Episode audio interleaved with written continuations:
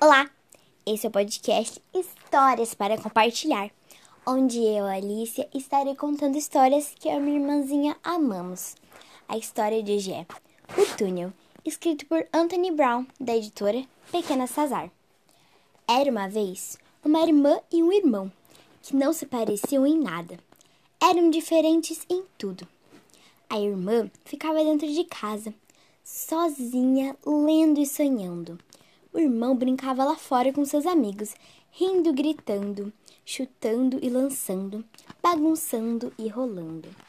À noite, ele dormia tranquilamente no seu quarto, mas ela ficava acordada, ouvindo os barulhos da noite. Às vezes, ele engatinhava até o quarto dela só para assustá-la, porque sabia que ela tinha medo do escuro. Sempre que estavam juntos, eles brigavam e discutiam os berros o tempo todo.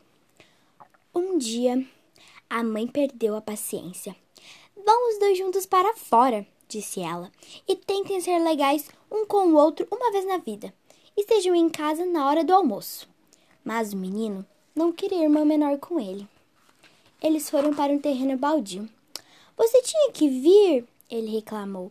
Não é minha culpa, ela falou. Eu não queria vir para esse lugar horrível. Ele me assusta. Ai, sua bebezinha, disse o irmão, você tem medo de tudo. E saiu para explorar o lugar. Ei, vem aqui! Ele berrou um pouco depois. Ela foi. Olha, ele falou, um túnel. Vem, vamos ver o que tem lá no fim. N não, você não devia ir. Pode ter bruxas, ou gnomos, ou qualquer coisa do outro lado. Deixa de ser medrosinha, disse o irmão. Isso é coisa de criança. Nós temos que estar de volta na hora do almoço, ela disse. A irmã estava com medo do túnel, então ficou esperando ele voltar.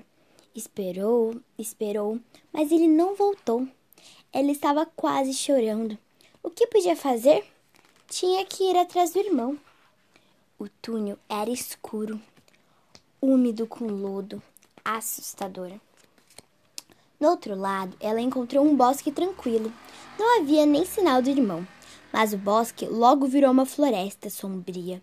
Ela pensou em lobos e gigantes e bruxas e quis voltar, mas não podia. O que seria do irmão se ela voltasse? A essa altura, ela estava muito assustada e começou a correr cada vez mais rápido. Bem quando viu que não conseguia mais correr, ela chegou a uma clareira e lá estava um vulto, imóvel como uma pedra. Era o seu irmão. Oh, não! Ela soluçou. Cheguei tarde demais. Ela abraçou a figura dura e fria e chorou.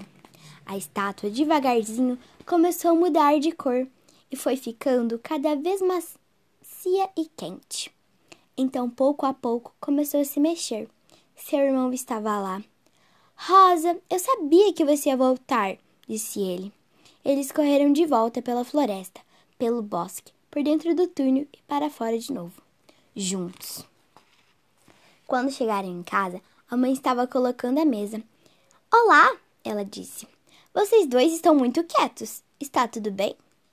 Rosa sorriu para o irmão e João sorriu de volta.